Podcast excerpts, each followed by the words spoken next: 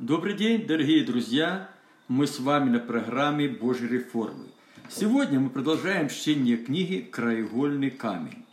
Давайте посмотрим на действия внутреннего и внешнего давления на некоторых практических примерах. Появившийся нарыв на теле должен пройти через процесс созревания. На созревшем нарыве под кожей появляется белая точка гноя, но не согревший нарыв красный, воспаленный и твердый. Если в этот момент надавить на нарыв, он станет еще более болезненным и опухоль увеличится.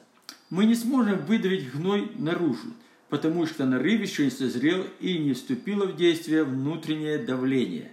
Но когда нарыв достигает стадии полного созревания, приходит в силу внутреннее давление. Часть тела, на которой находится нарыв, становится эластичной и мягкой. Под воздействием внутреннего давления кожа на нашем теле прорывается и гной сам начинает выходить наружу. Нет больше никакой необходимости подвергать нарыв давлению извне. Наша задача состоит в том, чтобы помочь внутреннему давлению освободить тело от гноя. В данном случае мы уже видим не процесс давления на нарыв, но процесс освобождения нарыва от гноя. Это хороший пример для нас с вами. На основании этих принципов легко проверить многие наши жизненные ситуации, связанные с внутренним и внешним давлением. Мы всегда будем противиться давлению на нашу волю, даже в том случае, когда нам предлагают правильный выбор. Бог дал человеку свободную волю выбора. Человеку неприемлемо давление на его свободную волю. Но когда совесть людей проходит через процесс созревания, внутреннее давление совести всегда будет направлять их к правильному решению. В это время люди начинают прислушиваться хорошо, хорошим и правильным советам – они уже не воспринимают это как давление на их волю. Наша задача – поддержать таких людей и помочь им освободиться от того, что удручает их. Это уже не будет давлением на свободную волю человека, но будет служением вспоможения. Давайте обратимся к Слову Божьему. «Ибо когда мы пришли в Македонию, плоть наша не имела никакого покоя, но мы были стеснены отовсюду. Отвне нападения, внутри страхи». 2 Коринфянам 7.5. В данном случае мы видим демоническое давление, через которое дьявол пытается привести в замешательство Божьих посланников. Каждый из нас может оказаться в подобной ситуации. Поэтому нам необходимо знать, как противостать дьяволу, находясь под демоническим давлением. На этот раз мы видим отрицательный опыт внешнего и внутреннего давления.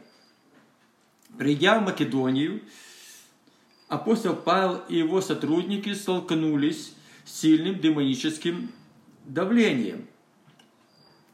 Со всех сторон они были зажаты в демонические тиски. Дух страха атаковал Божьих посланников одновременно как внутри, так и снаружи. Когда в нашей жизни нарастает внешнее демоническое давление, мы часто допускаем страх пред обстоятельствами, теряем самообладание и уверенность в себе. И в это время приходит действие внутреннее беспокойство – обреченность и безвыходность. Апостол Павел говорит, что их плоть не имела никакого покоя, а ведь Павел и его сотрудники были посланники от Бога на служение Македонию.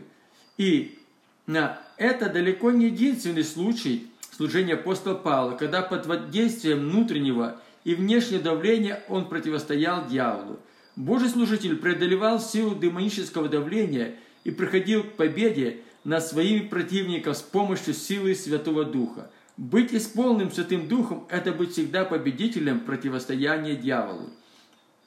Невозможно быть успешным в служении Богу, не исполняясь Святым Духом. Мир Божий приходит к нам, если наша внутренность наполнена Святым Духом. И тогда никакое демоническое давление не способно нарушить наш внутренний покой. Дух Божий освобождает нас от демонического давления, как внешнего, так и внутреннего. Наш ум и наши мысли обновляются в соответствии Божьей воле, и мы уверенно исповедуем верность Божьих обетований. И мир Божий, который превыше всякого ума, соблюдает сердца наши и помышления ваши во Христе Иисусе. Филиппийцам 4:7.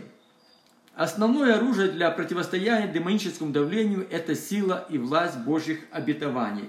Мы терпим поражение, потому что не испытываем особой любви к ближнему слову, Божьему Слову. Даже систематическое чтение Библии и хорошее знание библейских истин не всегда говорит о нашей любви к Божьему Слову. Любовь к Божьему Слову не заключается в систематическом чтении Библии. И это даже не исследование Библии, но утверждение Божьих обетований в своей жизни.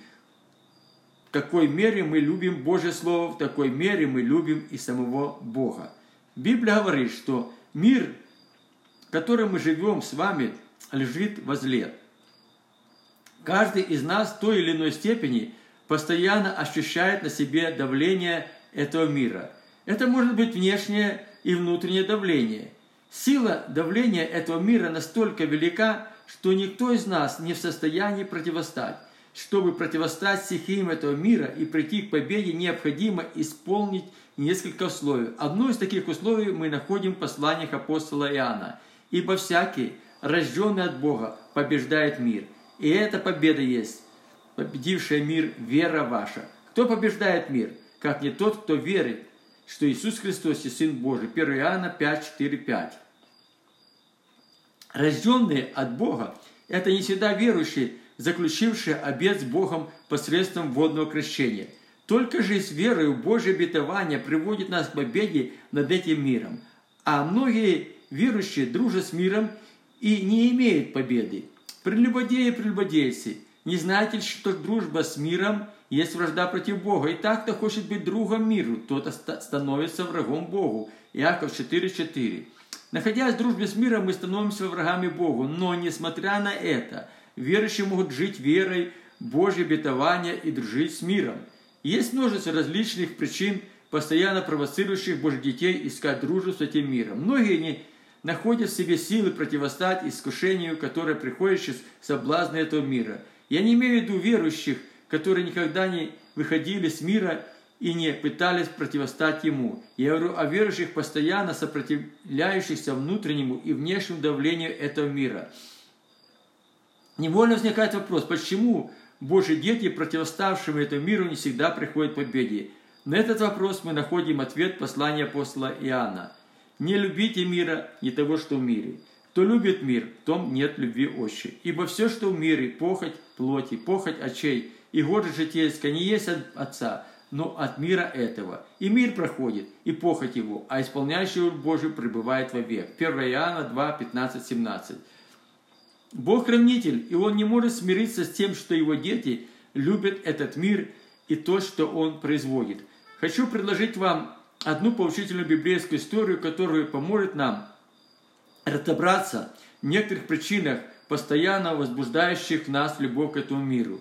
Но сыны Израилеви сделали преступление и взяли из заклятого Ахан, сын Хармия, сын Завдия, сын Зары из колена Иудина, взял из заклятого, и гнев Господень возгорелся на сынов Израиля. Тогда Иисус сказал Ахану, сын мой, Воздай славу Господу Богу Израилю и сделай пред ним исповедание, и объяви мне, что ты сделал, не скрой от меня». В ответ Иисус Ахан сказал, «Точно я согрешил пред Господом Богом Израилем, и сделал то и то. Между добычей увидел я одну прекрасную синарскую одежду и 200 сиклей серебра и слиток золота весом 50 сиклей. Это мне полюбилось, и взяв это, и вот оно спрятано в земле посреди шатра моего, и серебро под ним. И сказал Иисус, за то, что ты навел на нас беду, Господь на тебя наводит беду день этот.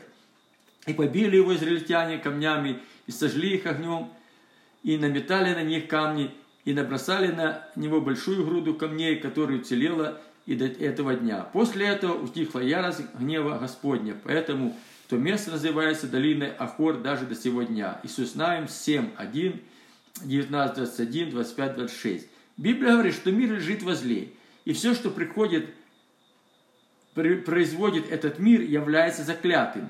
Когда придет полнота времени, Бог совершит свой суд над этим миром. Для верующих должно быть чуждой ценности этого мира. Но если мы еще испытываем любовь к ним и бережно сохраняем их в своем сердце – нас может постигнуть участь Ахана посредством внешнего давления на нашу нравственность и внутреннего давления на нашу совесть. Этот мир возбуждает нас любовь к его ценностям. Жизнь по стандартам этого мира постоянно уводит Божьих детей в сторону от Божьей совершенной воли. В это время оживают и приходят в действие наши эгоистичные желания. Это может быть неудержимое стремление посещать худые сообщества, развращающие наши добрые нравы, всякого рода развлечения, которые приводят этот мир. Они привлекают нас к себе, и мы сознательно покараемся им. Дух этого мира захватывает нас и возбуждает стремление к славе, обогащению и многим другим пагубным перспективам этого мира. Испытывая любовь к этому миру, Божьи дети перестают прислушиваться к осуждению в их совести. И даже тогда, когда совесть еще осуждает их, они находят для себя разного рода оправдания. Со временем такие верующие становятся людьми, сожженной совестью, и их совесть больше уже не обращается к ним. На примере Ахана мы можем увидеть и себя. Ахан знал, что все заклятое должно быть уничтожено. Ахан знал и о том, что если он возьмет что-нибудь из заклятого, гнев Божий постигнет его. Но Ахан не смог выдержать, воздержаться от соблазна. Почему так поступил Ахан? Ответ очень простой. Ахан больше любил себя, чем Бога, и ни в чем не хотел отказывать себе. Ахан не исполнил первой заповеди, которая говорила «Слушай, Израиль, Господь Бог наш, Господь един есть» и люби Господа Бога твоего всем сердцем твоим, всей душой твоей и всем силами твоими. Второзаконие 6, 4, 5. Эгоцентризм – это то, что привело проклятие в жизнь Ахана и в жизнь всего его семейства. Это одна из самых больших проблем также и в сегодняшнем христианстве. Через эгоцентризм проклятие приходит в жизнь нашу и разрушает все то, чем Бог однажды благословил нас. И как ни странно, первоисточником нашего эгоцентризма являются наши молитвы, не исповедующие Божьей совершенной волей. Такие молитвы стоят непреодолимым препятствием на пути Божьих благословений, предназначенных Богом для нас с вами. Бог просто не отвечает на многие из таких молитв, а если приходят ответы, они не отражают в себе Божьей совершенной воли. Это совсем не то, что Бог имеет для нас. Это только то, что мы сами желаем иметь для себя. Эгоцентризм – это продукт этого мира. Он торгается в жизнь нашу под давлением духа этого мира. Чтобы освободиться от эгоцентризма, необходимо постоянно искать в своей жизни и в своем служении Богу Божью совершенную волю. Верующие должны приложить максимум усилий на пути смирения себя под волю Божью. Этому во многом содействуют наши молитвы, утверждающие Божью совершенную волю – мы уже говорили, что всякого рода давление, даже если оно содержит в себе благородные мотивы, не является Божьей волей для нас. Продолжая рассуждать по данной теме, я хочу показать это во свете Божьего Слова. Бог никогда не ограничивал человека в выборе решения. Бог всегда давал человеку возможность принимать свои решения самостоятельно. И если даже наше с вами решение противоречит Божьей воле, Бог не будет останавливать нас, Бог заложил в нашу совесть право выбора. Это произошло еще в Эдемском саду, когда Бог давал свои наставления первым людям. И заповедал Господь Бог человеку, говоря, «От всякого дерева саду ты будешь есть, а вот от дерева познать добра и зла не ешь от него. Ибо в день, который ты вкусишь от него, смерти умрешь». Бытие 2, 16, 17. Нетрудно заметить, что в словах самого Бога не было и намека на запрет. Бог с самого начала не стал игнорировать свободную волю человека. Бог поставил первых людей пред выбором между добром и злом. Таким образом, в нашу жизнь пришла позволительная и совершенная воля Божья. Бог не создал человека сознанием раба, не имеющего права на выбор.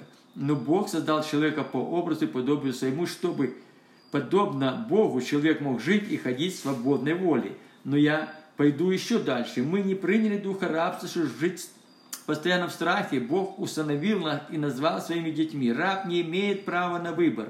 Он должен точно исполнять все требования своего господина. Сын же может выбирать, находиться ли ему в совершенной воле отца своего или находиться в его позволительной воле, чтобы во всем исполнить поним, полне, чтобы во всей полноте понимать совершенную Божью волю и пребывать в ней необходимо пройти через жизненные уроки позволительной воли.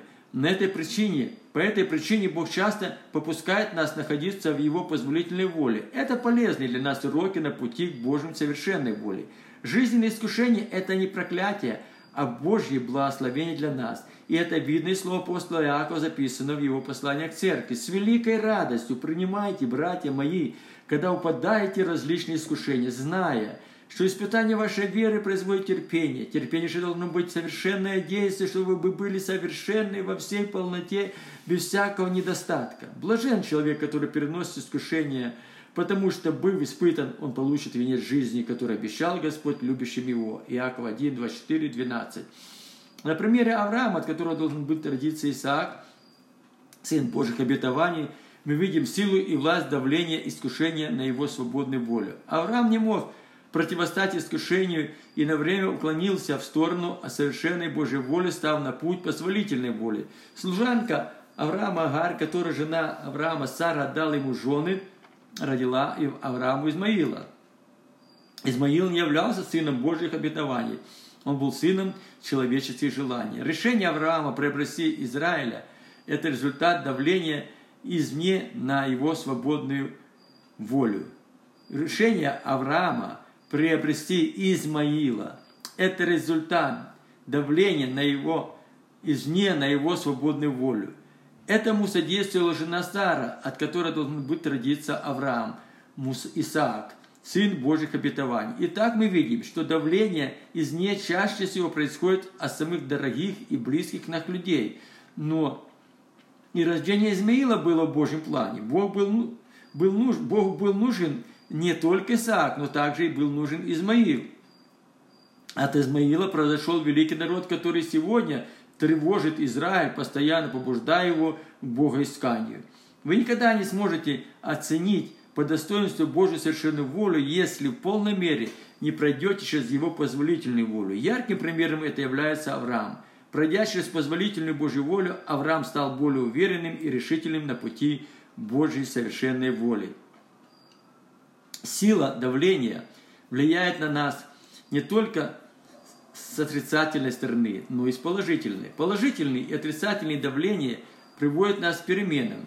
Находясь под давлением пресса, фрукт теряет свою природную форму. Вместо апельсина или яблока вы получите апельсиновый или яблочный сок. Оказавшись под давлением, фрукт не потерял свои природные свойства. Они только изменили свою первоначальную форму. Это вполне закономерный процесс не только для фруктов, оказавшихся под прессом давления, но и для нас с вами. Искушение – это не давление на нашу свободную волю. Бог допускает пройти искушение нашей жизни, чтобы, пройдя через позволительную волю, мы уверенно шли к Божьей совершенной воле.